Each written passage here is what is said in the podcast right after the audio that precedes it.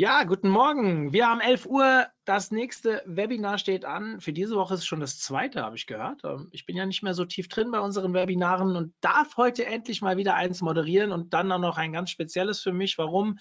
Wir haben wichtige Partner von uns an Bord heute.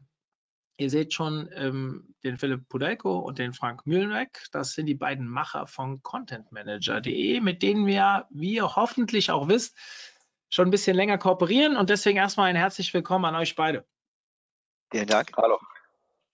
Wir haben heute ein für mich sehr spannendes Thema, B2B Lead Nurturing, gerade für diejenigen, die, und das höre ich immer wieder aus unserem Kreis, B2B muss mehr Präsenz bekommen bei uns und jetzt haben wir mal ein Webinar zu diesem Thema wieder vorbereitet. Ich war sehr froh, dass sich die beiden mit dem Thema gemeldet haben dass wir das hier aufnehmen können und freue mich natürlich über jeden Einzelnen, der heute auch hier zuhört.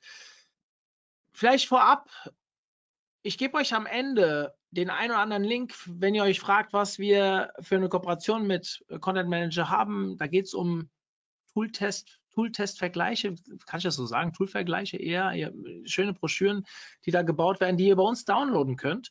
Und da gebe ich euch nachher den Link, das ist bei uns im Download Center damit ihr mal schauen könnt, was die für ein cooles Zeug machen. Und dann, ähm, ja, äh, komme ich zur QA-Session wieder. Ich, die Bühne gehört euch. Frank, Philipp, legt los. Vielen Dank. Ja, ähm, ich lege jetzt einfach mal los. Äh, B2B Lead Nurturing, ähm, darum soll es heute äh, gehen. Philipp und ich führen da gemeinsam durch, damit ihr auch wisst, äh, wer wir sind. Vielleicht mal ganz kurz äh, zu Beginn ein paar Infos zu uns. Ähm, das hier ist Philipp, äh, das bin ich. Äh, wir machen immer einmal im Jahr an einem Tag 100 äh, möglichst verrückte Fotos, die wir unter anderem auch auf unserem Magazin einsetzen. Und das ist ein solches, was hier entstanden ist. Das ist auf der Straße in Köln, wo wir sitzen. Ähm, und da etwas verdeckt von den Bäumen. Das war natürlich im Sommer, steht das Gebäude, wo wir auch arbeiten und wo wir heute hier sitzen. Vielleicht noch kurz weiter zu erstmal mir. Ähm, ich bin ähm, Buchautor. Ich teile immer gerne mein Wissen, nicht nur über Webinare, sondern auch über äh, Bücher. Außerdem, wenn man ein Buch schreibt, muss man sich wirklich sehr intensiv auseinandersetzen mit dem Thema, äh, was man da beschreibt. Und ähm, die letzten beiden, zumindest die sich mit äh, Online-Marketing beschäftigen, war bei mir das Content-Marketing-Management und das Thema Marketing Automation, was ich etwas reißerisch als Verkaufen im Schlaf betitelt habe. Und äh, das sind auch genau die Themen, äh, um die es heute äh, in diesem Webinar äh, gehen wird. Ähm, darüber hinaus ähm, arbeite ich äh, seit vielen Jahren als äh, Berater, begleite Unternehmen im Bereich der Digitalstrategie. Ähm, außerdem vielleicht auch noch ein bisschen was Privates, bin absoluter Fan des ersten FC Köln, wo wir regelmäßig dann auch im Stadion sind. Und äh, da wir ja jetzt gerade eine sehr jecke Zeit haben, oute ich mich hier auch mal als Karnevalsjeck. Äh, wir wohnen nicht nur in Köln, sondern wir sind auch Fan von Karneval. Und ähm, letzter Punkt zu mir, bevor ich dann rübergebe an den Kollegen, ist das ähm, vielleicht etwas verrückt klingende Thema Beerwalk, ähm, was mich begleitet seit der Pandemie. Denn äh, zu dem Zeitpunkt, als hier in Köln die Kneipen geschlossen wurden, haben wir natürlich nach Alternativen Ausschau gehalten. Und ähm, da entstand die Idee des Beerwalks, einfach ein Rucksack äh, und dann kommen da drei Kölsch rein und man läuft mal los und unterhält sich über Gott und die Welt. Und das habe ich äh, mittlerweile so häufig gemacht, dass über 500 Kilometer quer durch Köln zustande gekommen sind. Und äh, der ein oder andere Bierbock war so spannend, gerne auch mal sechs, sieben Stunden lang, ähm, dass sogar ein neues Geschäftsmodell daraus entstanden ist. Also ist, äh, wer irgendwann mal Lust hat, äh, auf Bierwalk zu gehen mit mir, ist herzlich eingeladen, mich zu kontaktieren. Jetzt gebe ich mal weiter an Philipp. Okay, ja, hallo auch von meiner Seite. Mein Name ist Philipp Pudelko, ich bin auch hier in Köln, ähm, sitze ich mit dem Frank und äh, äh, bin auch bei der Digitaldiamant. Wir machen ja zusammen auch contentmanager.de äh, und auch noch ein paar andere Portale. Und ich habe eigentlich so den Background, äh, dass ich äh, Pressesprecher äh, war, von vielleicht euch bekannt, von, von Plana und ähm, habe da so die ganze, in, in der DNA habe ich das ganze Thema PR eigentlich und habe mich dann aber sehr stark auch mit dem Thema Content beschäftigt, wo auch die Schnittstelle zu, zu Frank ist. Ähm, und habe dann eine Agentur gegründet, Drunk Octopus Communications. Ähm, also haben wir auch noch eine Content-Agentur ähm, äh, gemeinsam daran, nicht nur die Digitaldiamant und deshalb bin ich auch äh, Agenturgründer. Ähm, da kannst du aber genau Agenturinhaber und äh, Gründer mit einem, mit einem kleinen, feinen Team. Wir kümmern uns im Schwerpunkt um B2B-Themen, sowohl Content als auch eben ähm, äh, PR-Themen, ähm, Krisenberatung und so weiter und äh, betreuen auch Content Manager redaktionell, sodass da auch wieder eine Schnittstelle ist. Äh, ich bin nämlich dann Chefredakteur von contentmanager.de. Äh, privat bin ich auch, äh, so wie Frank, äh, bin ich Fan vom FC, erst, ersten FC Köln und bin auch Karnevalsjäck. Deshalb ist auch eine sehr anstrengende Zeit, die uns jetzt in den nächsten anderthalb Wochen äh, bevorsteht. Und, und, zum Entspannen bin ich wirklich ein äh, Nordsee-Fan. Äh, ihr seht es ja auch auf dem Bild. Ich äh, kann da sehr gut runterkommen, wenn man nicht wirklich äh, was zu tun hat und sich den Wind um die Haare äh, wehen lassen kann. So viel zu mir und ähm, dann würde ich sagen, Frank, lass uns mal in Medias Res gehen, denn die Leute wollen uns wahrscheinlich kennenlernen, aber sie wollen noch viel mehr über das Thema wissen. Genau. Äh, tue ich. Ich sage noch ganz kurz äh, zwei Sätze zu äh, Digitaldiamant, denn das ist die Firma, die hinter contentmanager.de äh, auch steht. Äh, was machen wir? Wir verfüllen eure Vertriebspipelines, also sprich, wir besorgen warme Leads äh, für den Vertrieb. Und ähm, das Eisbergprinzip hier ist, im Grunde müsst ihr gar nicht mehr tun, als diese Leads, ähm, die möglichst warm sind, dann weiter äh, qualifizieren. Die Komplexität des Eisbergs managen wir. Dazu zählt dann sowas wie eine Lead-Gen-Strategie oder das Lead-Generation, also die Generierung, das Nurturing der Leads, aber auch die Produktion von Content, die Marketing-Automatisierung oder auch Traffic-Management, zum Beispiel mit Hilfe von LinkedIn-Advertising, Facebook-Advertising. All das tun wir. Wer sich dafür interessiert, schaut einfach auf unsere Seite. Ähm, aber ich steige jetzt einfach mal direkt ein in das Thema Lead Nurturing, also vielleicht nochmal ganz kurz, wer sich äh, sowas anhört, also ihr äh, wird wahrscheinlich schon eine Idee haben, was das eigentlich ist, denn es geht um ähm, die Weiterqualifizierung von Leads, die man einmal generiert hat.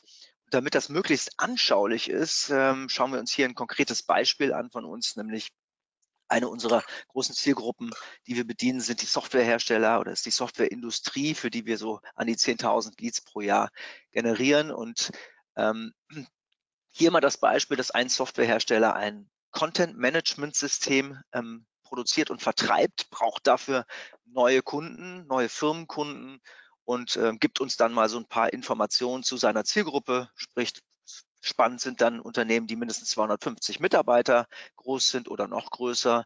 Äh, die Ansprechpartner sollten aus dem Bereich Marketing, IT oder direkt aus der Geschäftsführung kommen.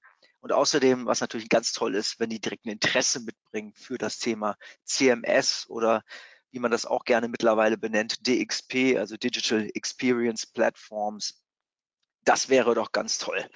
So, mit äh, so einer Aufgabe äh, sehen wir uns dann ähm, häufig äh, betreut. Und jetzt ist die Frage, wie gehen wir eigentlich damit um?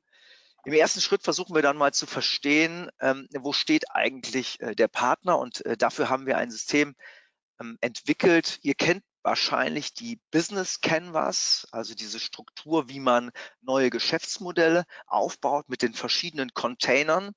Und genau das haben wir mal übertragen, dieses Prinzip auf das Thema Lead Gen, so dass wir hier eine Lead Gen Canvas ähm, entwickelt haben, wo wir dann verschiedene Fragestellungen einfach am Anfang mal mit unserem ähm, Kunden durchgehen.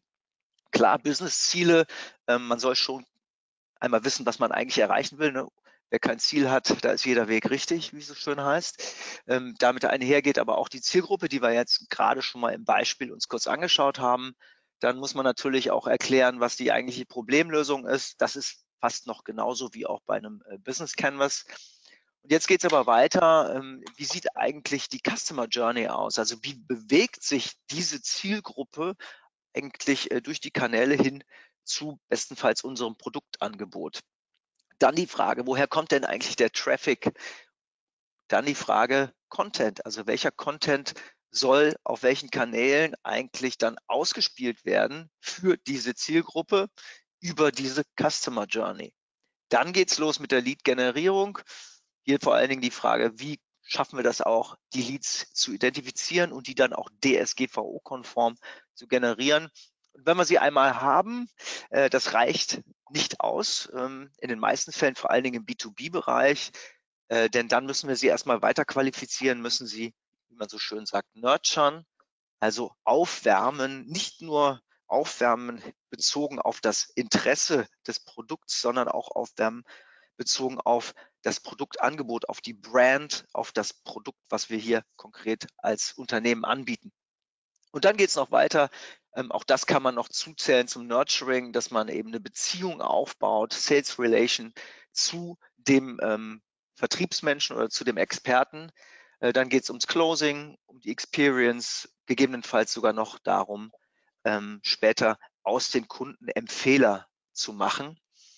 Ähm, wir fangen jetzt mal kurz an, hier oben rechts reinzuschauen. Ähm, es geht um die Customer Journey. Wie macht man das eigentlich? Also klar, Customer Journeys sind individuell. Trotzdem ganz generisch gesprochen brauchen wir immer am Anfang äh, eine Awareness-Phase, wo wir die entsprechenden Inhalte dann einsortieren. Dann brauchen wir die Consideration-Phase, wo der Kunde quasi sich intensiver mit der äh, Fragestellung, mit dem Problem und mit dem Lösungsangebot auseinandersetzt. Und dann gibt es auch konkrete Themen für die Sales-Phase sowie für die Experience-Phase. Ähm, Im B2B haben wir es allerdings meistens mit mehreren Menschen im Unternehmen zu tun. Da wir ja jetzt konkret das Beispiel Software uns anschauen, haben wir es hier typischerweise bei komplexen Software mit diesen vier Stakeholdern zu tun, äh, mit denen wir uns auseinandersetzen müssen. Also der Anwender, der meistens das Problem auch erstmalig identifiziert, ja, unser CMS funktioniert nicht mehr so richtig oder hat doch einige Limitationen. Dann der IT-Manager, der das System irgendwo in den vorhandenen Technologiestack einbauen muss. Dann äh, der Einkäufer, der auch die Preise sich mal genauer anschaut, verhandelt ähm, und der Entscheider, der am Ende auch sagt, okay, wir machen es jetzt, ähm, die Budgethoheit dafür, das neue CMS sozusagen zu implementieren. Damit diese ähm, Journey überhaupt beschreibbar ist, müssen wir am Anfang auch so ein bisschen verstehen, äh, wo steht eigentlich das Unternehmen. Das kann man zwar mit diesem äh, bereits eben erwähnten ähm, ähm, Stack hier machen, ja, also mit diesem Containersystem. Die andere Möglichkeit ist allerdings auch, gerade bei etwas größeren Unternehmen, dass man sich mit einem Reifegradmodell beschäftigt. Und hier mal so ein kleiner Ausschnitt. Hier geht es dann vor allen Dingen am Anfang um die Fragestellungen, wie das Kundenverständnis ist im Unternehmen global verankert. Wir versuchen hier also zu verstehen, wo steht jetzt gerade unser Kunde. Ähm, denn wenn das Kundenverständnis noch überhaupt nicht verankert ist, also nicht da ist, wie wollen wir, wenn wir den Kunden nicht verstehen, wie wollen wir denn dann eine Customer Journey bauen? Wie wollen wir denn dann den auf den Kunden abgestimmten Content produzieren? Ähm, das ist also eine ganz wesentliche Frage. Es geht aber auch um andere Dinge wie ähm, Content Marketing. Äh, zu dem Thema wird der Philipp jetzt gleich ein bisschen ähm, was sagen. Es geht um die Verbindung von Lead-Generierung mit den Unternehmenszielen. Es geht um die fiese Frage, wie arbeitet eigentlich Marketing und Vertrieb zusammen? Das ist leider bei den meisten Unternehmen, ich weiß nicht, wie das bei euch ist, aber immer noch so, dass die sehr unterschiedlich motiviert sind, sehr unterschiedliche KPIs haben und wenig miteinander sprechen. Und das ähm, ist natürlich absolut nicht zielführend, denn wenn wir die Vertrieb digitalisieren, dann sollte Marketing und Vertrieb an einem Tisch sitzen. Dann gebe ich mal weiter. Okay, also ja, genau. Also wir haben jetzt hier diese ähm, Lead Gen Canvas, Entschuldigung, Lead Gen Canvas hier uns mal angeschaut und jetzt ähm, haben wir die Customer Journey definiert und wissen ungefähr, okay, wo müssen wir was einordnen oder wo müssen wir überhaupt was äh, zur Verfügung stellen. Und dazu brauchen wir natürlich Content. Content, der interessiert und ähm, den wir entlang ausspielen können der Customer Journey, damit wir äh, natürlich mit dem Nurturen eine, eine Strecke sozusagen äh, damit bauen können. Jetzt stellt man sich natürlich häufig die Frage, was für ein Content wird denn da gemacht? Und wenn du jetzt mal weiterklickst, Frank, dann ähm, kommen wir natürlich drauf, äh, die, das eine, was wir in, in vielen Fällen immer sehen, es gibt unheimlich viele Themen, worüber die Unternehmen sprechen wollen. Also ich habe das beste Produkt, ich habe das beste Offering. Mensch, guck doch mal hier, ich habe hier, was weiß ich was, äh, neue Standorte, neuer Management, das sehen wir ganz häufig vor allen Dingen auch produktorientiert und abverkaufsorientiert. Und auf der anderen Seite ist, ähm, ist das, äh, gibt es natürlich das Interesse vom Leserinteresse her, was interessiert den Kunden eigentlich? Und letztlich müssen wir dann, wenn du einmal noch klickst, müssen wir genau in der Schnittstelle müssen wir uns bewegen und schauen, ähm, wo in der Schnittstelle, was, worüber wir als Unternehmen sprechen können und was eben Kunden beschäftigt in ihrem Problemhorizont, das ist der Content, den wir produzieren sollten. Also verstehen, was ist in welchem Horizont oder in welchem Problemhorizont ähm, befindet sich der Kunde und dann versuchen daraufhin Content ähm, zu generieren. Jetzt ist natürlich die, die große Herausforderung, äh, wie kriege ich mit, was den Kunden denn eigentlich beschäftigt? Und da kann man natürlich äh, ähm, gerne darauf setzen, zu sagen, was fällt mir morgens unter der Dusche ein, da habe ich bestimmt ein tolles Thema, ist aber nicht wirklich nachhaltig. Und ähm, naja, da, da muss man schon äh, sehr auf seinen Kopf vertrauen. Insofern gehen wir da ein bisschen anderen Weg. Und wenn du mal weiterklickst, ähm, wir, wir haben, äh, hören in Echtzeit zu, worüber Kunden sprechen. Und das machen wir sowohl für uns als auch eben auch für, für Partner oder Kunden, dass wir äh, Listening-Systeme einsetzen, weil wir uns eben nicht einfach nur auf unsere Kreativität verlassen wollen. Das müssen wir natürlich auch, weil wir Redaktionssitzungen machen und weil wir natürlich unsere Köpfe zusammenstecken. Ähm, aber wir wollen auch aus verschiedenen Quellen wollen wir wissen, ähm, wie, dass wir das ein bisschen validieren, beziehungsweise dass wir so eine intersubjektive Nachvollziehbarkeit haben. Und äh, hier im Hintergrund seht ihr Frank und mich, wie wir vor unserem Listening Center stehen. Um das mal so ein bisschen im Detail zu zeigen, wenn du mal weiter gehst, äh, Frank.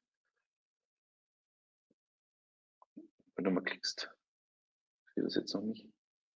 Ah ja, genau. Das ist äh, zum Beispiel ähm, so, so, eine Lupe mal auf dieses ähm, äh, Listening-System. Das heißt, hier sehen wir wirklich in Echtzeit, können wir äh, 400 Millionen Quellen anzapfen und können da eben, das ist jetzt für unseren Bereich CMS jetzt mal, das seht ihr auch da grün eingekreist, können da eben sehen, äh, wer spricht eigentlich, worüber sprechen die, wo wird gesprochen und in welchem Sentiment zum Beispiel auch. Ja, also wir sehen das hier, wir haben es mal aufgemacht für den Softwaremarkt oder wir sehen das eben auch zum äh, Thema Events, äh, äh, sehen wir das, ähm, wo wir einfach sehr genau reinhören können. Hier ähm, zum Beispiel auch solche Wolken machen. Hier sehen wir rechts eben die Erwähnung, in welcher Quelle oder auch äh, welcher Autor hat über das Thema gesprochen. Da muss man so Search Queries eingeben. Äh, hier sehen wir so eine, so eine, ähm, so eine, so eine Wortwolke im Grunde genommen, was da die hauptsächlichen Begriffe waren. Unten seht ihr das Sentiment, äh, wird da positiv oder negativ oder eben eher neutral darüber gesprochen, äh, über welche Kanäle wird eigentlich gesprochen. Und das ist, das bietet uns eigentlich immer eine sehr gute Möglichkeit rauszufiltern, ähm, was bewegt den Markt, was be bewegt den Kunden gerade. Und äh, in Kombination mit ähm, anderen Tools, also mit unserer Redaktion und äh, beziehungsweise unseren Redaktionskapazitäten, den Köpfen, und diesem Listening-System plus dann nochmal, Frank, wenn du einmal weiterklickst, ähm, plus dann nochmal äh, äh, unsere äh, Wortwolken, die wir sehen. Da können wir eben sehr gut äh, sehen, äh, über welche Herausforderungen wird gesprochen. Aha, da geht es bei den einen geht's über Stellenbesetzung im CMS-Bereich, die suchen alle Leute. Was ist denn eigentlich das beste ähm, CMS-System im Vergleich? Ähm, wie hoste ich das Ganze, was ist überhaupt so ein äh, CMS ähm, und äh, das sind äh, Fragestellungen, die wir da rausbekommen, die wir dann natürlich mit Content entlang dieser Customer Journey äh, gut beantworten können. Und dann können wir diese, diese Themen, die wir da identifizieren, können wir einordnen in die verschiedenen Bereiche Awareness, Consideration und Sale. Das, das macht der Frank aber gleich. Wenn du noch einmal weiterklickst, dann äh, sehen wir dann natürlich, das ist natürlich nicht das Einzige, sondern wir, wir erhalten natürlich auch ähm, äh, aus diesen Topics müssen wir natürlich dann auch noch ähm, äh, Keyword-Tools anschmeißen, die dann sagen, okay, was rankt denn da eigentlich? Damit wir jetzt nicht einfach nur äh, uns die Fragestellung angucken und sagen, okay, cool, äh, der, der schönste Content, den wir geschrieben haben, der stirbt einfach nur mal auf Seite 2 von Google. Wir wollen es natürlich auch schauen, wo wird, wonach wird gesucht wo ergibt es Sinn, äh, darauf, wo ist Traffic drauf, ähm, wo ergibt es Sinn, da äh, Content für zu produzieren, damit wir sowohl eine coole Themenauswahl haben und die dann eben auch noch visibel auf Google ist und gefunden wird. Dann können wir relativ gut produzieren und können auch voraussagen, dass dieser Content gut runtergeladen wird. Und dann haben wir eine sehr gute Grundlage für unseren Nurturing Funnel, weil wir dann äh, erstmal Traffic auf diese ganzen, ähm, auf diese Content Pieces äh, äh senden können kannst eigentlich weitermachen, Frank. Ich glaube, damit ist so die, die Grundlage ge, ähm, gelegt, um äh, den Content zu produzieren. Wie man das jetzt prozessual alles macht und was wir dann für Themen daraus äh, generieren, das seht ihr jetzt im nächsten Schritt. Denn mit diesem Inhalt, mit diesem Input, den wir da raussaugen, da produzieren wir den, äh, den Content. Da kannst du jetzt wieder übernehmen, Frank. Okay. Also der Content. Obwohl, achso, okay, dann, dann geh noch mal einmal ganz kurz zurück, weil dann zeige ich nämlich nochmal, aus den, äh, aus den Sachen. Also wenn wir die Fragestellungen haben, dann sehen wir eben, eben war da ja, okay, was ist eigentlich der Vergleich von Content ähm, äh, Management Systemen? Da seht ihr rechts, wir haben 17 Enterprise Content Management System Vergleich. Ja, was sind denn eigentlich die Kosten für so ein CMS?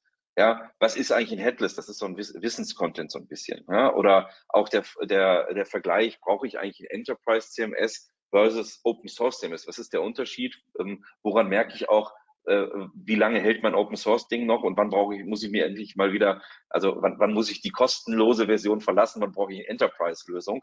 Und äh, das ist alles rausgekommen im Grunde genommen aus unseren ganzen Research-Sachen, aus unserem Listening, aus den Redaktionskonferenzen und dann haben wir damit einen ganz guten Stack, um den Kunden auf seiner Customer Journey weiter zu begleiten. Und jetzt kannst du weitermachen, Frank. Das war eben so ein kleiner Hänger. Okay, gut, also äh, letztlich geht es dann darum, diese auch nur ein kleiner Auszug davon, dann äh, einzuordnen in diese Journey, die wir ja eben noch leer vorgefunden haben. Beispielsweise im Awareness-Bereich, für wen dieser Zielgruppen ist eigentlich das Thema Website Relaunch überhaupt relevant? Ja, ähm, genauso äh, geht es dann eben weiter nach rechts. Consideration, wer sich schon damit auseinandersetzt, ob das Enterprise CMS oder ein Open Source CMS relevanter ist, äh, der ist nicht mehr in der Awareness-Phase, der weiß, der braucht irgendetwas und muss jetzt schauen, was ist das Richtige, was ist der richtige Ansatz oder sogar eben die CMS-Auswahl, was ist hier eine Checkliste, die ich im Rahmen der Software-Auswahl hier anlegen kann, die lade ich mir natürlich runter und äh, so geht es dann weiter auch Richtung Sales äh, Content. Was sind die Projektkosten für ein CMS? Ne? Wie finde ich hier auch den richtigen Implementierungspartner, also IT-Dienstleister, der mir hilft, das CMS bei mir im Unternehmen ähm, aufzusetzen? Und äh, dann geht es irgendwann noch weiter nach rechts, wo es dann zum Beispiel um Experience Content geht, wo schon Relaunches durchlaufen wurden, wo Case Studies existieren und ähnliches. Ähm, so also wird dieser Inhalt dann entlang der Journey ähm, einsortiert und damit ähm, haben wir eigentlich den Content äh, schon platziert. Und jetzt geht es eigentlich im nächsten Schritt schon um Lead Generation beziehungsweise auch um die Lead Nurturing. Also irgendwo mit dem ersten Content Piece in der Journey muss ich ja den Lead generieren und mit dem nächsten Content Piece kann ich dann den Lead weiter qualifizieren. Und das haben wir jetzt hier einfach mal angedeutet, mal für den IT-Manager als Beispiel. Ähm, das heißt, ähm, bleiben wir hier nochmal bei dem ähm, White Paper Website Relaunch. Der IT-Manager schaut sich das an und von da aus wandert er dann weiter und muss erstmal verstehen, was ist eigentlich jetzt gerade der Unterschied zwischen CMS und DXP, welche Lösung passt hier. Von da aus äh, schauen wir dann nochmal auf die eben erwähnte äh, Möglichkeit CMS äh, Enterprise versus Open Source. Wo sind die Unterschiede? Dann geht es schon weiter in den Vergleich. Und so kann man halt komplette Strecken erstmal erklären, beschreiben und dann miteinander vernetzen, sodass in dem Moment, wo der IT-Manager das erste Stück Content heruntergeladen hat, wir ihm dann mit Hilfe von Marketing Automation ähm, empfehlen, was er als nächstes sich mal anschauen soll. Ja, das muss jetzt nicht so passieren, dass ich innerhalb von drei Minuten schon den ersten Content ähm, äh, kuratiere, sondern äh, da lässt, lässt man sich typischerweise auch ein bisschen Zeit dazwischen. Ähm, und so bekommt halt der Lead immer mehr Mehrwerte an die Hand gegeben. Und wenn er irgendwann so weit ist, dass er Richtung Sales geht, dann muss ich schauen, dass ich ihm dann auch ähm, den Menschen, ob das ein Produktexperte ist oder ob das auch direkt ein Vertriebler ist, an die Hand gebe. Sagen, entweder der Vertriebler wendet sich dann an den Lead oder andersrum, das ist natürlich die Königsdisziplin, dass der Lead selbst den, äh, das Gespräch sucht oder einen Termin über Calendly oder äh, was auch immer für ein Tool dann äh, dem Vertriebler in den Kalender hinein bucht. Das ist natürlich eine Traumvorstellung. Ähm, vielleicht noch ganz kurz hier auf Awareness-Bereich. Also ähm, wie generieren wir jetzt die ersten Leads und was für Daten bekommen wir eigentlich? Mal ganz konkret hier, ähm, was wir machen. Der Klassiker natürlich ist erstmal ein Download-Formular, ähm, bei nur fragen, wer ist das, sondern wir fragen immer auch das Interesse ab. Ja, auf, das, auf dem Magazin contentmanager.de fragen wir die Leser immer, lieber Leser, warum willst du dir denn jetzt einen Vergleich von CMS-Lösungen herunterladen beispielsweise oder eine Checkliste? Und hier geben wir verschiedene Antworten vor, um darüber dann Intent-Informationen zu bekommen. Arbeitet sich der Lead jetzt gerade erst ein in das Thema CMS? Ja, also ist er noch relativ am Anfang von der Journey, dann kann ich ihm andere Inhalte kuratieren, als wenn er jetzt schon konkret auf der Suche nach der CMS-Lösung über Kosten, über äh, Vergleiche von Lösungen ähm, oder vielleicht sogar schon ein Webinar. Gut, äh, dass natürlich hier auch noch informiert werden muss, wer diese Leads bekommt. DSGVO-konform ist klar. Ich jetzt nicht allzu viel über rechtliche Themen hier, aber das ist natürlich Standard. Jetzt machen wir nochmal einen stärkeren Deep Dive mal auch in so eine ähm, konkrete äh, Marketing Automation Lösung, wo wir in dem Moment, wo jetzt der Lead ähm, das Content Piece angefordert hat, also zum Beispiel den CMS-Vergleich, ähm, dann versenden wir die allererste E-Mail an diesen Leser, warten erstmal 23 Stunden und prüfen dann, hat er überhaupt die E-Mail geöffnet? Natürlich wichtig, ja, äh, falls das nicht der Fall ist, dann senden wir einfach nochmal eine E-Mail mit einem anderen Betreff. Vielleicht war der Betreff nicht gut genug formuliert. Warten wieder schauen uns dann, ob die E-Mail geöffnet wurde. Falls das immer noch nicht der Fall ist, ich kann das zwar noch ein drittes Mal machen mit einem anderen Betreff, ich kann aber auch dann einfach mal den Kanal wechseln. Vielleicht ist E-Mail nicht die optimale Lösung für ihn. Also wenden wir uns einfach mal LinkedIn als alternativen Kanal zu. Das heißt, ich steuere hier einen anderen Kanal, gehe auf eine andere Kampagnenebene und beende diese Kampagne hier. Sollte aber die E-Mail hier geöffnet worden sein, dann prüfen wir jetzt mal, ob auch der Link angeklickt wurde. Äh, wenn das nicht der Fall ist, äh, dann müsste ich halt innerhalb der E-Mail nochmal den Text verändern, das vielleicht anders formulieren, um den Leser dazu zu bringen, dass er am Ende auch den Ziellink anklickt. Ne? Ähm, falls er das gemacht hat, dann sind wir an der Stelle und ähm, da ich ja hier oben bereits ein paar Informationen über den Lead generiert habe, kann ich hier zum Beispiel schon sagen, ich starte mit einem etwas personalisierteren Lead Nurturing ähm, Funnel. Das könnte zum Beispiel ein Branchenfunnel sein. Äh, bei uns ist es übrigens so, dass wir die Branche generell bei den Leads nicht abfragen, sondern wir haben nochmal äh, bei uns im Team ein eigenes Lead Management Team. Das heißt, ähm, jeder Lead, der bei uns generiert wird, wird sich dann nochmal genau angeschaut.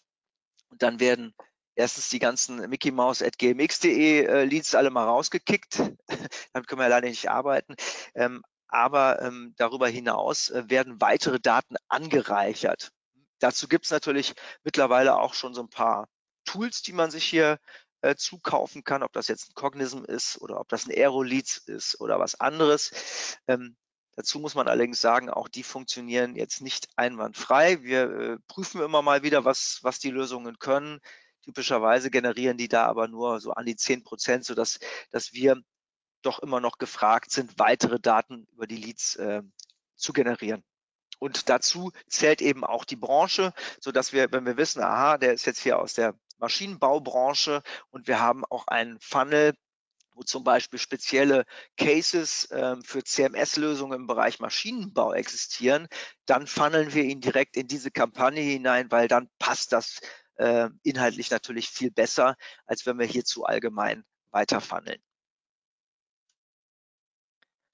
Ja, ähm, wir haben natürlich jetzt sehr, sehr intensiv über das Thema Text-Content gesprochen, ähm, was wir so entlang dieser Journey äh, bespielen. Das ist auch mit Text möglich und zwar von Awareness bis Experience.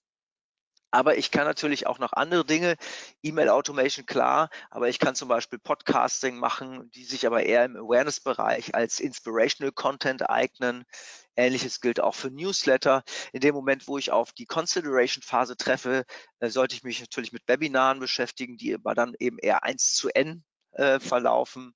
Ähm, auch automatisierte Webinare, aufgezeichnete Webinare oder das klassische LinkedIn-Networking äh, kann hier eingesetzt werden. Und dann in Richtung Sale müssen wir schon auf 1 zu 1 Webinare gehen, äh, Calls. Ich kann hier natürlich auch Outbound Sales Teams nochmal einsetzen, um nachzutelefonieren, um nachzuqualifizieren, Export Calls. Und wenn wir im Experience-Bereich sind, äh, helfen uns natürlich auch die äh, Communities, äh, wo sich beispielsweise auch Kunden gegenseitig helfen.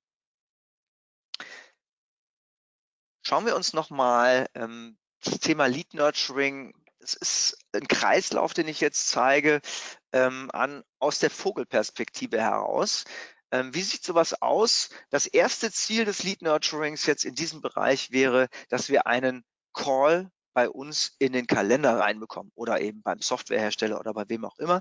Also ihr wollt ähm, einen Zoom-Call beispielsweise produzieren. Ähm, das heißt, wir schauen uns erstmal an, was haben wir für Kanäle, über die wir die Leads generieren. Das ist zum Beispiel der Newsletter, die eigene Webseite oder Blog. Ähm, wir haben Social Media und wir haben das klassische Advertising. Hier aus all diesen Bereichen ähm, füttern wir unsere Lead-Datenbank. Und jetzt geht es weiter. Wie gesagt, das größte Ziel ist ja, dass wir einen äh, Zoom-Call generieren. Deswegen schreiben wir jetzt erstmal die Leads, die ja DSGVO-konform hier reingelaufen sind, einfach per E-Mail an und bieten ganz frech doch direkt den Zoom-Call an. Jetzt wissen wir aus der Praxis, das funktioniert so bei drei bis fünf Prozent vielleicht der Leads, die hier reinwandern. Das heißt, äh, der Rest würde jetzt liegen gelassen, wollen wir aber nicht. Also starten wir doch einfach mal mit der Kuration von Inhalten, die wir über E-Mail auch wiederum an diese Leads verteilen. Das kann ein, zwei, drei, vier, fünf, je nachdem, ähm, was ihr auch an Inhalten habt, könnt ihr hier erstmal weiter kuratieren. Ähm, sollte das allerdings trotz mehrfacher Versuche immer noch nicht dazu führen, dass der Lead sagt, ja, ich will, ich möchte jetzt mich mit jemandem von euch aus dem Haus mal unterhalten, buche einen Zoom-Call, dann gehen wir einen Schritt weiter und setzen auf LinkedIn. Übrigens, äh, bis dahin ist das alles automatisierbar. Das heißt, wir können natürlich hier mit Marketing Automation sowohl E-Mails versenden, natürlich auch kuratieren auf der Webseite und natürlich auch mit Hilfe von LinkedIn Bot-Systemen ähm, dann zu einem bestimmten Zeitpunkt diese Kontakte hier ansprechen. Und erst wenn das auch nicht zum Zoom-Call führt, und hier sind wir schon so bei, ich sage jetzt mal zwischen 10 und 20 Prozent der Leads, die wir darüber dann irgendwann zum Zoom-Call gewinnen können, dann kommt erst der Pre-Call im Einsatz, das, in Einsatz. Das heißt, das ist dann der klassische äh, Vertriebler, der dann diese Liste an Leads nochmal versucht äh, anzurufen. Es kann natürlich auch ein externes Outbound Call Center sein, was man hier einsetzt, sodass wir einfach noch mehr aus diesen Leads hier rausholen, um dieses erste Ziel des Zoom Calls ähm, zu erreichen. Aus dem Zoom-Call heraus, ähm, so machen wir das übrigens, befüttern wir erst tatsächlich unser richtiges CRM-System, weil ähm, hier können wir nochmal persönlich qualifizieren, ob das überhaupt ein Lead ist, den wir dann irgendwann auch zum Kunden machen können. Und aus dem CRM heraus steuern wir dann das Lead Nurturing weiter. Das heißt, erstmal wird zugeordnet, wer kümmert sich um Lead A, B oder C. Und anschließend ähm, bauen wir dann die Sales Pipeline auf. Das heißt, der einzelne Vertriebsmitarbeiter kann dann entscheiden, je nachdem, was es für ein Kunde ist, äh, welche Pipeline steuert er eigentlich an. Das Sales Funnel A, B oder C. Also ist es ein Kunde, der beispielsweise, und jetzt reden wir mal über das Thema Softwareindustrie, da haben wir durchaus Sales Funnels, die 24 Monate lang sind, ähm, weil entweder der Kunde im Moment auch eine Lösung im Einsatz hat, äh, die erst nach einer gewissen Zeit abgelöst wird. Oder jetzt schauen wir uns mal an, große Softwareprojekte, ob es ein CRM ist, ob es ein CMS ist, ob es ein ERP ist.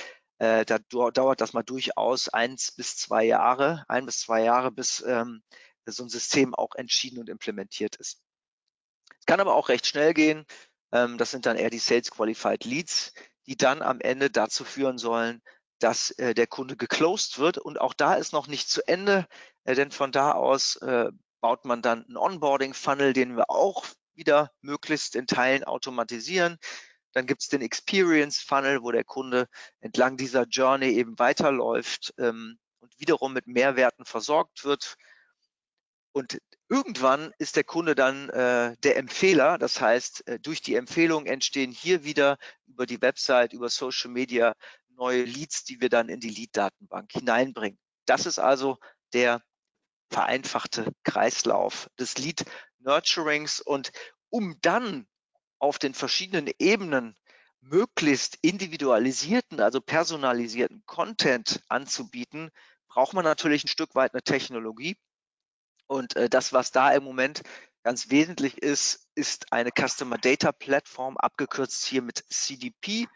Äh, die sich dann eben je nachdem, was der Kunde will oder was hier hinterlegt wird, dann bedient im Digital Asset Management System und von dort aus dann die richtigen Inhalte ähm, bestenfalls noch mit KI äh, gestärkt an alle Touchpoints äh, weitergibt. Ja, das ist also so das Zielfoto, vielleicht jetzt noch nichts für die Ein-Mann-Bude, aber die mittelständischen Unternehmen äh, setzen sich schon sehr intensiv und die großen sowieso mit solchen Technologien wie CDPs und DAMs auseinander. Das sehen wir bei uns auch auf dem Portal deshalb, weil wir ähm, Vergleiche ähm, gebaut haben für Customer Data Platforms, für Digital Asset Management Lösungen.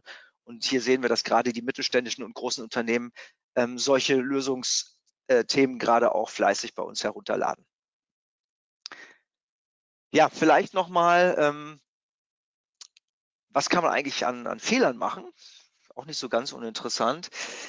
Ähm, es gibt den klassischen Generalistenfehler beim Lead Nurturing. Also wir bauen einfach den Standard Lead Nurturing Funnel und ähm, das funktioniert halt deswegen nicht, weil äh, jeder Jack ist anders, um nochmal im Karneval zu bleiben. Das heißt, wir müssen schauen, äh, welche Inhalte passen eigentlich ähm, zu welchem Lied. Deswegen müssen wir schon im Vorhinein zu Beginn qualifizieren, was ist es für ein Lied, anreichern mit den richtigen Daten und dann möglichst etwas individualisiertere äh, Funnels bauen. Dann äh, zweiter Fehler, Channel. Fehler heißt, wir bleiben immer nur auf einem äh, Kanal, zum Beispiel E-Mail, und dann wundern wir uns, ja, der, der reagiert gar nicht, der Kunde, ja, vielleicht weil er ähm, im Spam gelandet ist oder weil er auf E-Mails nicht mehr reagiert, weil er da zu viel für bekommt. Also müssen wir den Kanal wechseln oder zusätzlich Kanäle im Rahmen des Nurturings anbinden. Dritter Fehler kriegen wir immer wieder mit. Wir nennen es mal den Drückerfehler. Das heißt, äh, wir generieren den Lead und zack, Telefon und der Lead wird sofort vom Vertrieb angerufen und er hat da überhaupt keinen Bock drauf an der Stelle, weil er eben noch nicht warm ist. Warm heißt ja nicht nur, dass er sich jetzt gerade für ein Thema, zum Beispiel die CMS-Lösung interessiert, sondern warm heißt, dass er auch versteht, dass dieser Lösungsanbieter ihm helfen kann und auch weiß, wer ist das überhaupt. Das sind die typischen Fehler. Ähm, und nochmal abschließend auch die wichtigen Säulen des Lead Nurturings, auch so ein bisschen als Zusammenfassung zu verstehen äh, für das, was wir jetzt heute hier äh, euch mitgeben wollten. Erster Punkt, Kunden verstehen. Das könnt ihr machen, indem ihr natürlich immer mit dem Kunden sprecht. Das könnt ihr aber auch systematisieren, indem ihr Listening Tools einsetzt, ähm, indem ihr äh, SEO-Lösungen natürlich einsetzt, um zu verstehen, wie spricht der Kunde, worüber spricht der Kunde und wie sucht der Kunde im Netz, um diese Input-Parameter zu nutzen, um dann eben auch die richtigen Inhalte zu erstellen. Außerdem beim Lead Nurturing, bei der Lead Qualifizierung schon zu verstehen, was will er eigentlich? Was ist der Intent äh, des Leads, um daraufhin auch die richtigen Inhalte anzubieten? Ähm, dann immer in Mehrwerten denken. Je mehr Mehrwerte, desto besser. Also möglichst jeder Touchpoint, der mit dem Kunden da ist, ist es eine E-Mail, ist es eine LinkedIn-Kontaktanfrage, ähm, whatever, immer verbinden mit einem Mehrwert und nicht direkt verbinden mit einer Sales-Anfrage. Nochmal der letzte Punkt, der aber auch hier ähm, vor allen Dingen auf das Thema Intent abzielt, personal, personalisierte Inhalte bieten, möglichst also nicht generalisierte. Falls ihr hier euch noch ein bisschen weiter einlesen wollt, ähm, wir haben bei uns auf ähm, der Seite digitaldiamant.de äh, einen Link hier eingebettet, wo ihr äh, ein White Paper äh, gratis runterladen könnt, um das Wissen nochmal zu vertiefen. Wir haben hier viel über äh, von der Lead-Generierung zum erfolgreichen Lead-Nurturing äh, geschrieben. Ein paar Dinge findet ihr sicherlich auch wieder, die wir hier heute äh, euch vermitteln wollten. Aber es gibt da auch noch ein paar zusätzliche Themen zum Thema Taktik, zum Thema Formate, die man im Lead Nurturing einsetzen kann. Ansonsten freuen wir uns natürlich ähm, über eure Fragen, danken uns erstmal für euer Interesse und äh, freuen uns auch, wenn ihr euch mit uns vernetzen wollt. Wir haben uns hier mal die LinkedIn-Links äh, einfach mal eingebettet. Und jetzt, Mario, darfst du uns gerne Fragen stellen oder sammelst Fragen, die hier bei den Teilnehmern auftauchen. Ja, genau. Diesen Hinweis gebe ich direkt mal ans Publikum weiter. Ihr könnt jetzt Fragen im Chat stellen. Es sind schon ein, zwei Sachen reingekommen. Ähm, vielleicht vorab für alle, weil das immer wieder gefragt wird. Ja, ihr bekommt gerne die Slides im Nachgang. Frank oder ähm, Philipp werden mir sicherlich oder dem Team ein PDF zur Verfügung stellen, dass wir dann, wenn das Video auch online geht, also die Aufzeichnung, werden wir dann auch das PDF zur Verfügung stellen. Das heißt, alle, die jetzt hier gerade drin sind, beziehungsweise angemeldet waren, bekommen automatisiert irgendwann in den nächsten ein, zwei, drei Tagen, wenn wir damit fertig sind, eine Mail und dann könnt ihr das da runterladen. So, damit habe ich schon ein paar Fragen beantwortet, weil die kamen rein. Und die muss ich nicht euch stellen. Fragen, die ich euch stellen muss. Ähm, erstmal vielen Dank dafür, dass ihr das so transparent aufgezeigt habt, was ihr da so genau macht. Ich finde das sehr spannend. Ähm, ich sehe da viele Dinge wieder, die wir natürlich auch machen. Finde ich cool. Auch den einen oder anderen, wie soll ich sagen, guten Hinweis mitgenommen. Äh, ich hoffe, alle anderen, die zugehört haben, auch. Wie umfangreich sollte eurer Erfahrung nach ein Lead Nurturing maximal sein? Also wie viele E-Mails, Assets, Content Pieces sollte man da bauen oder produzieren? Das kommt immer darauf an, was das Produkt dahinter ist. Also äh, ähm, bei komplexer, erklärungsbedürftiger und teurer Software ähm, habe ich eben kurz erwähnt, äh, kann das durchaus 24 Monate lang sein, so ein Funnel. Den baue ich jetzt natürlich nicht vorab, sondern wenn ich mich dafür entscheide, einen solchen Funnel zu bauen, dann baue ich den einmal über die nächsten 24 Monate auf und nutze ihn dann weiter. Wenn ich allerdings kurze äh, Sales Cycle habe, äh, dann äh, geht das durchaus so, dass ich da eher mit, mit äh, fünf bis zu zehn Content Pieces arbeite äh, um den Lead entsprechend zu nurturen. Und das muss auch dann nicht nur ein reiner Content äh, sein, sondern das darf dann auch gerne, nachdem ich vielleicht mal drei Content Pieces gestreut habe, auch mal ein Webinar sein, was ich hier auch anbiete, um mal was anderes zu machen oder ein bisschen mehr Interaktion zu schaffen. Also grundsätzlich predige ich immer gerne, macht so viele Inhalte, wie ihr auch managen könnt. Also wenn ihr ein Team habt, was mehr mit sich mit mehr beschäftigen kann und wenn dann auch die Marketingstrukturen im Hintergrund funktionieren, dann kann das natürlich auch mehr sein. Ich meine, guckt euch uns an, wir haben über 400 Webinare online und fast jedes dieser Webinare macht immer noch Leads, jeden Tag. Ja, warum? Weil wir das mit Content verbinden. Das machen wir nicht alles selbst. Wir sind ein Gast-Content-Portal und versuchen das natürlich mit der Community ähm, äh, zu bauen. Übrigens, wo ich gerade dabei bin, kurzer Hinweis, weil ich immer wieder gefragt werde. Ihr habt eben hier, oder ihr seht hier gerade noch, wo ihr äh, Frank und Philipp adden könnt auf LinkedIn. Wenn ihr jetzt auf LinkedIn geht und auf mein Profil geht, ich habe heute wieder einen Gastartikelaufruf gestartet. Da sind so 70, 80 Keywords drin, die wir gerade wieder besetzen, also Themen, die wir besetzen wollen. Wenn ihr Lust drauf habt, geht einfach rein. Es haben sich schon einige gemeldet heute Morgen. Immer sehr cool. Und genauso bauen wir das nämlich auf. Und ähm, deswegen ist diese Antwort, und Frank hat ja auch geantwortet mit kommt drauf an, ja, diese Antwort, ihr wisst, die mag keiner, aber am Ende stimmt es halt. Es hängt extrem davon ab, was ihr für Kapazitäten habt, was für Produkte ihr habt, wie viel, ähm, äh, ja, wie viel Power ihr auch dahinter setzen könnt. Und dann kann man natürlich auch über mehr Inhalte sprechen. Wie binde ich unterschiedliche Channels in dieser Strecke ein? Welche anderen Channels kann man noch außer LinkedIn einbinden? Gerne innerhalb der Softwareprodukte, also damit ihr im Thema bleiben könnt. Das ist eine Frage, die aus dem Publikum kam. Es sind zwei Fragen eigentlich. Ähm, du kannst natürlich, ähm, je nachdem, was du an Informationen von dem Lead hast, kannst du ähm, beispielsweise das Thema Mobile einsetzen. Äh, WhatsApp-Marketing wird ja immer äh, stärker. Äh, das könnte sich mitunter lohnen. Äh, du kannst aber auch ähm, äh, Facebook, ähm, wenn, es, wenn es passt, mit einbinden. Also das, das wird mir jetzt relativ spontan einfallen. Im B2B ist es aber äh, tatsächlich so, dass äh, wir am erfolgreichsten mit LinkedIn sind, jetzt mal abgesehen von E-Mail-Marketing. Äh, hm. Philipp, hast du da was dazu zu fügen? Nee, also es, man, man muss natürlich auch gucken, was kann die also von, von dem, wo, wo möchte ich gerne hinfahren, wird ja, muss man gucken, was kann die Software, die man einsetzt. Ne? Also welche Kanäle kann die Software bedienen und wo kann man sich auch, das ist ja auch ein ganz wichtiger Aspekt bei dem Nurturing, man muss sich schon auch einen Tech-Stack dabei bauen.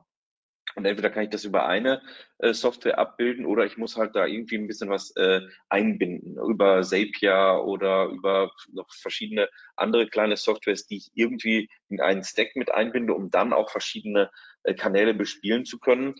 Und ähm, das ist ein Einmalaufwand, der auch dann irgendwie ein bisschen gepflegt werden muss. Aber wenn man diesen Stack einmal hat, kann man, kann man den gut bedienen. Aber das ganze Thema, muss man auch sagen, da muss man sich auch ein bisschen mit beschäftigen. Also Automatisierung ist schön mittel und hinten raus. Und am Anfang ist das halt einmal Arbeit, sich damit zu beschäftigen, das zu äh, maintenancen und aufzusetzen. Ja, deshalb sind wir, seid ihr ja auch halt in dem, in dem Webinar hier, weil ihr das eben euch drauf schaffen wollt. Aber es ist eben nicht mal so eine Blaupause hinmachen, ein Tool anschmeißen und dann wird das schon alles ganz, ganz schnell funktionieren. Das ist es eben auch nicht. Ne? Was wir allerdings schon sehen, ist, dass äh, immer mehr Tools auch immer mehr Kanäle anbinden.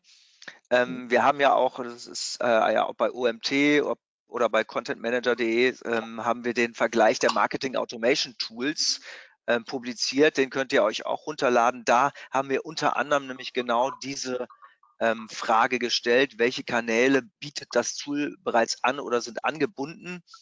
Und ähm, wir sehen es halt immer mehr Tools binden auch immer mehr solcher Kanäle an. Ne? Ansonsten kann man sich natürlich mit Hilfe von Konnektoren wie Zapier oder If This Then That oder was es da alles gibt, äh, auch verhelfen, um dann ähm, mit der Marketing Automation vielleicht dann eben noch einen Bot anzumelden. Chatbots äh, sind natürlich äh, auch ein weiterer Kanal, den ich sowieso auf meinen eigenen Kanälen einsetzen kann, aber auch eben auf, auf äh, Facebook oder auch auf LinkedIn. Welches Tool nutzt ihr? Oder dürft ihr das nicht sagen, weil ihr mit so vielen zusammenarbeitet? Nö, das ist egal. Also wir, äh, wir nutzen auch nicht nur ein Tool, wir nutzen mehrere Tools. Wir haben äh, sowohl HubSpot ähm, integriert, wir haben äh, Clicktip noch integriert, wir haben äh, mehrere Messenger äh, und Bot-Systeme integriert, zum Beispiel, ähm, wie heißt nochmal der LinkedIn-Chatbot? Äh, Meet Alfred. Meet, Meet Alfred haben wir integriert. Äh, insgesamt ist es ähm, schon eine Vielzahl, ich glaube zwölf oder 13 Systeme, die wir da verbaut haben. Mhm. Und warum? Warum nicht nur eins? Ähm, um flexibel zu bleiben. Also eins kann meistens nicht alles gut. Mhm. Also zumindest unsere bisherige Erfahrung. Und äh, deswegen äh, bauen wir ein Best of Breed. Und wenn irgendwas nicht mehr gut funktioniert oder, das ist natürlich auch ein Thema, auf einmal viel zu teuer wird, ja, weil sich mhm. Pricings auch mal schon mal komplett verändern, äh, dann ersetzen mhm. wir einfach dieses Tool durch ein anderes und bleiben flexibel.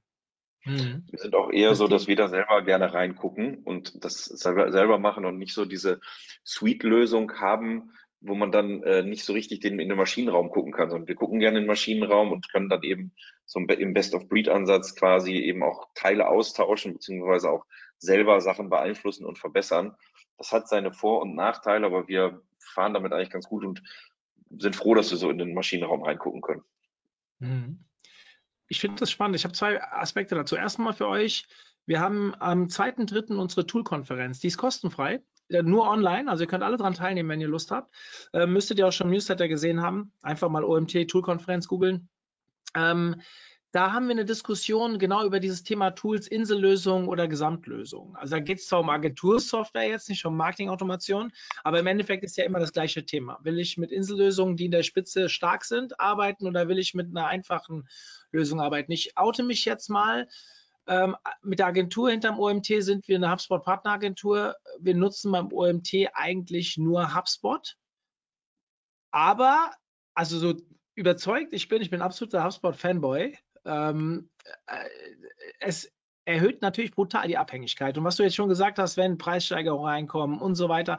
Also wenn wir die Wechselhürde von HubSpot wegzugehen, wäre für uns, puh, die ist riesig. Ich weiß gar nicht, ob wir sie aktuell überspringen könnten von den Kapazitäten her. Aber äh, jetzt ist das schon ein Tool, was sehr viel kann, natürlich auch mit CRM und so weiter. Ähm, du hast jetzt eben auch gesagt, HubSpot und ein paar andere Lösungen. Ich habe, währenddessen du geredet hast, versucht zu überlegen, das kann nicht sein, dass wir nur ein Tool nutzen. Eigentlich, man nutzt ja auch ganz viele Tools, von denen man gar nicht mehr so im Blick hat. Also Zapier haben wir angesprochen, äh, nutzen wir ganz exzessiv. Bedeutet ja, dass wir automatisch auch andere nutzen müssen, weil sonst bräuchten wir Zapier ja gar nicht. Ich habe gerade überlegt, was wir machen. Ja, wir nutzen Google Sheets, wir verknüpfen das teilweise, um einfach bestimmte Listen zu erstellen, also nicht öffentlich zu machen, nicht falsch verstehen, sondern für uns zu nutzen im Team. Ähm, Clicktip, ja, ist tatsächlich etwas, was bei uns auch integriert wird, allein in der Kooperation mit euch natürlich jetzt auch.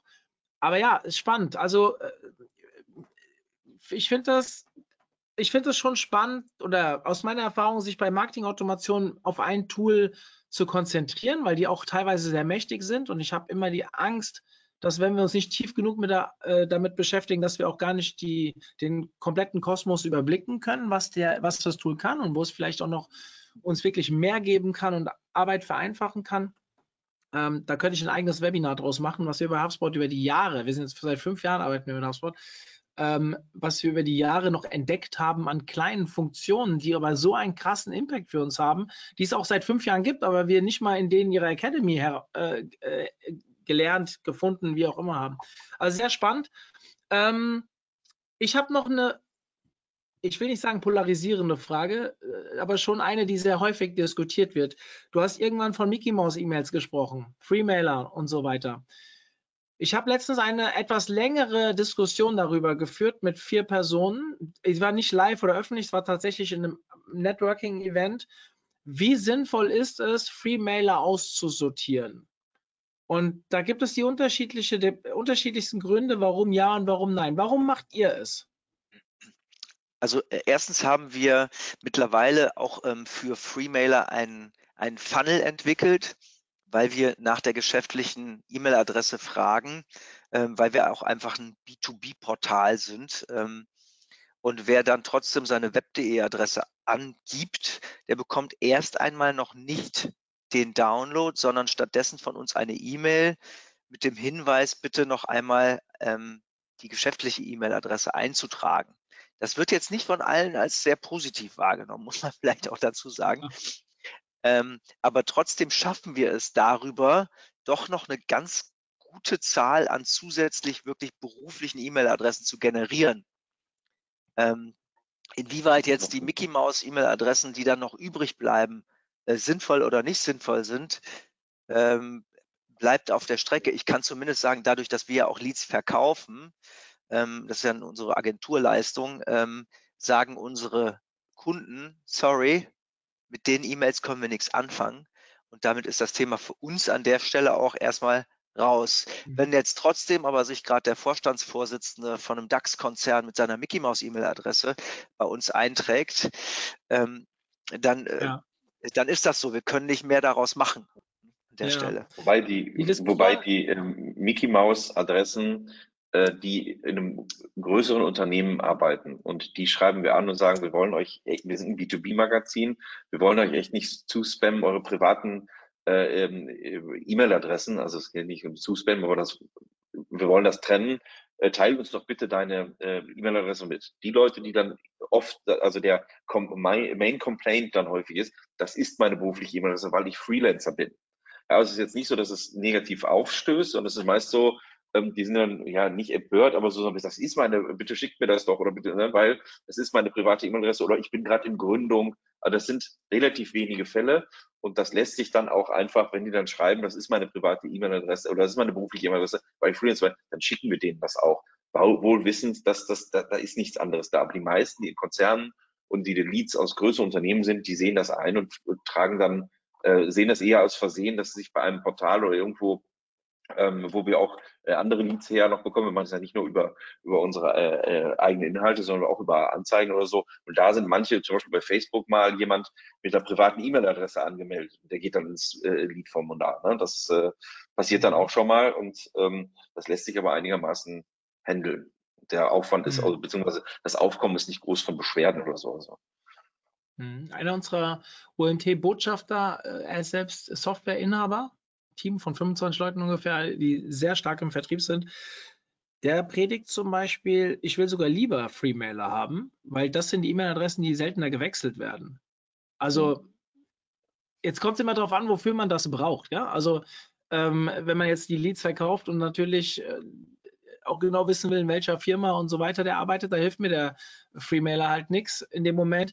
Wenn ich jetzt mal aus unserer Sicht gucke, mir ist es total egal, ob ich einen Freemailer oder eine Geschäftsadresse habe. Ja, auch wir haben einen Teil, wie wir uns finanzieren, über Leadverkauf. Da kann ich auch Freemailer sehr selten nur weitergeben. Es gibt wenige, die das haben wollen. Aber für mich als Portal, wo langfristig ich ja mit den Kunden arbeiten will, sind Freemailer total spannend.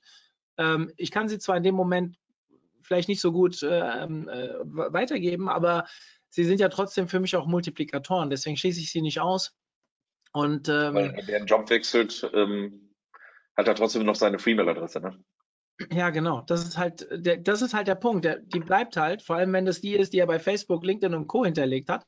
Ich habe mal, als ich damit diese Diskussion hatte, habe ich mal geguckt, was ich eigentlich gemacht habe. Und tatsächlich ähm, auf Facebook habe ich auch keine Free-Mail-Adresse, aber schon eine private. Also da habe ich äh, irgendein mario.jung und dann at mariojung.de.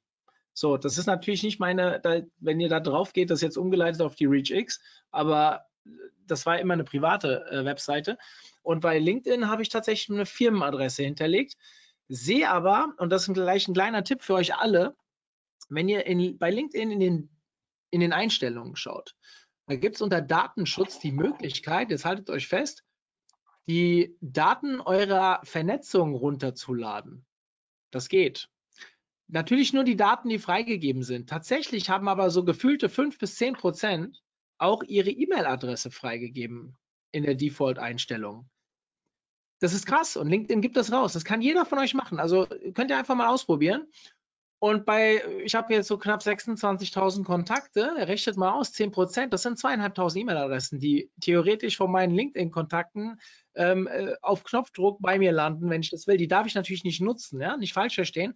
Aber da könnt ihr euch mal anschauen, wie viele Menschen sich mit Free-Mailern oder mit ähm, Firmenadressen bei LinkedIn anmelden. Obwohl es ein B2B-Portal ist, ist krass, wie viele Freemailer dort genutzt werden. Und wenn ihr jetzt wieder einen Schritt weiter denkt, dass ja so ähm, Lead Nurture, also Lead-Kampagnen auf, äh, also Ad-Kampagnen auf LinkedIn eigentlich total gut funktionieren in bestimmt in, den meisten Cases, also zumindest die, die wir ausprobieren.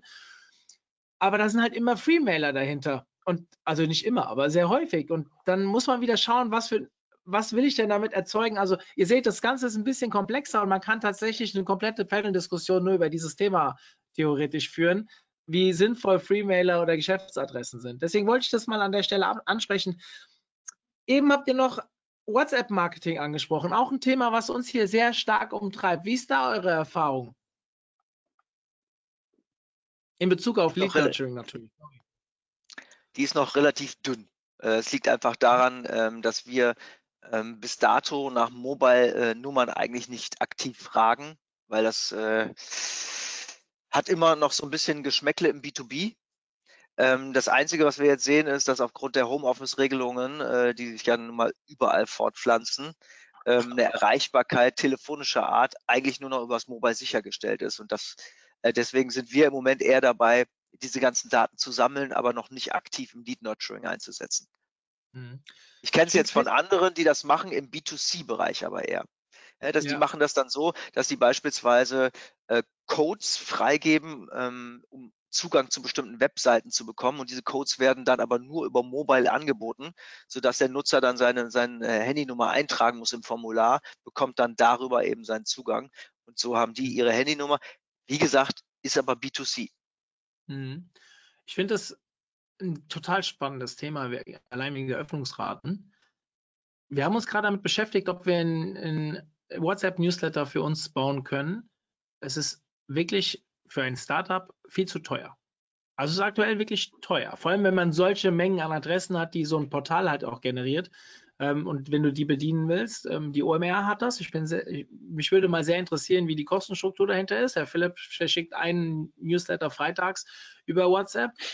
Ähm, sobald du nur Infos verschickst, ist das eigentlich, also wenn du, wenn du keine Conversion hinten dran rechnen kannst, ist das eigentlich, boah, also ich glaube auf, an den Effekt, aber ist halt schwierig, wenn du dann nur gute Inhalte posit äh, positionieren willst an der Stelle, weil äh, die Conversion zu klein ist. Dann gibt es diese Fälle wie jetzt, ich glaube bei, wie heißen sie, Charles irgendwas, die auch äh, Meet Charles oder irgendwas, ich weiß gerade nicht, aber diese, oder fragt Charles, keine Ahnung, ist ein WhatsApp-Marketing-Anbieter, die werben immer mit Snox. Ich bin ein riesen Snox-Fan. Allein, was die in ihrem Shop machen, aber ähm, tatsächlich mag ich auch denen ihre Klamotten. Und äh, mit Johannes war ich ja auch mal im Podcast und der hat mir damals im Nachgang erzählt, äh, WhatsApp-Marketing funktioniert für die brutal und die können das irgendwie äh, mit dem 6er ROI und schießen mich tot.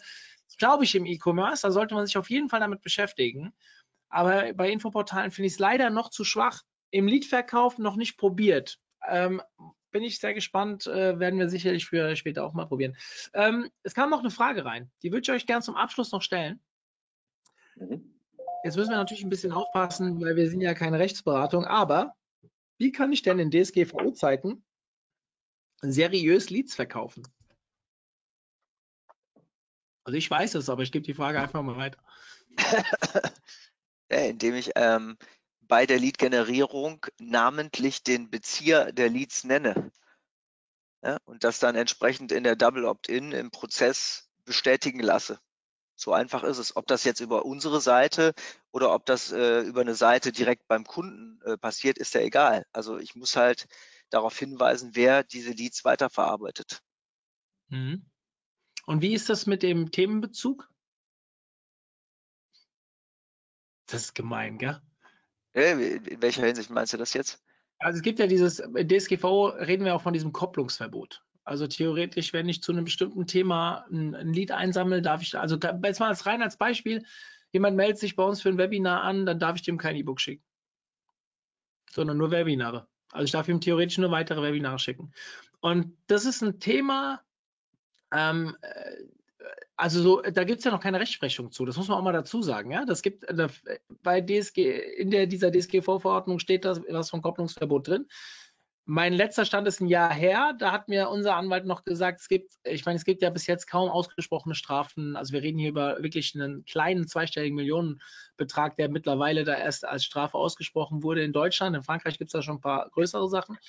Ähm, ich meine, das gibt es jetzt seit wann? 25.05.2018 oder was? Der 28.05. ist ja auch egal. Auf jeden Fall schon fast fünf Jahre. Tatsächlich fast fünf Jahre her. Ich weiß nicht, bei mir ist es so präsent, als wäre das vorgestern gewesen. Und ähm, am Ende war es halt ein krasses Säbelrasseln. Jetzt werden mir alle Datenschutz, Schutz, ähm, äh, Datenschützer ins Gesicht springen, dass ich hier sowas sage, aber am Ende, ich weiß nicht, wie viel, ihr, wie viel Probleme ihr alle bekommen habt wegen DSGVO. Es gab welche. Ich habe auch da schon E-Mails bekommen und so weiter, wo natürlich unsere Datenbeschaffung hinterfragt wurden. Wir mussten es auch teilweise mal offenlegen. Aber wenn du das sauber machst, dann ist das überhaupt, also wir haben es sauber aufgebaut, schon, aber schon vor DSGVO sauber aufgebaut, dann ist das auch kein Problem. Aber genau diese, diese, dieses Kopplungsverbot, das ist so etwas, was den meisten wehtut. Das ist ja der Punkt, warum die alle damals im Mai diese E-Mails nochmal rausgeschickt haben. Könnt ihr uns nochmal diese E-Mail bestätigen? Ähm, was übrigens auch totaler Quatsch war, weil die ja immer noch nicht gesagt haben, wofür sie sie nutzen. Aber gerade die, die vielleicht bei irgendwelchen Messen ja, mit dem Gewinnspiel. Das passiert ja jetzt wieder. Das ist dann zwei Jahre eingeschlafen. Ich war auf der letzten Demexco und habe mir für so eine Bubble-Waffel habe ich meine E-Mail-Adresse abgegeben. Was wollen die mir denn jetzt schicken? Also die dürfen mir Bubble-Waffeln schicken, schicken, aber nichts anderes. Und das werden sie ja nicht tun. Also bis jetzt habe ich zumindest keine bekommen. Jetzt macht man das aber wieder, weil dieses Kopplungsverbot auch ins Vergessen gerät.